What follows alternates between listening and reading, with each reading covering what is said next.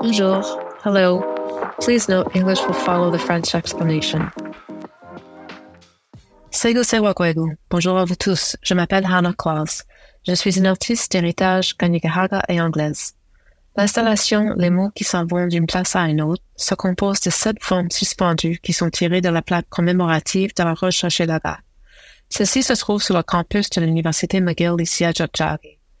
Sur chaque panneau, j'ai inscrit un mot en Ganyagera, choisi pour honorer certains éléments qui structurent notre monde. Les médecines, on en voit un, ensuite le feu, au tiré. Par-dessus, l'un côté de l'autre sont Ohunza, la terre, et Onega, l'eau.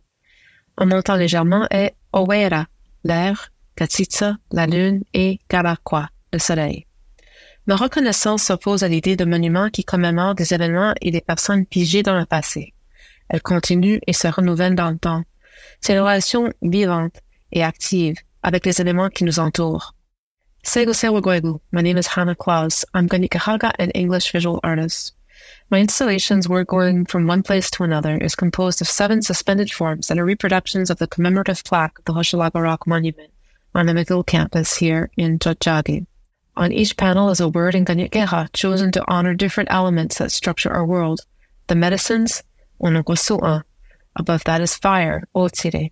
Then beside each other are Ohunsa and Onega, the land and water.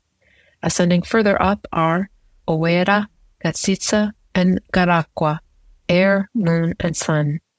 This honoring is in opposition to the idea of monuments created to commemorate events and figures fixed in the past. This honoring is meant to reflect an active living relationship with the elements that surround us.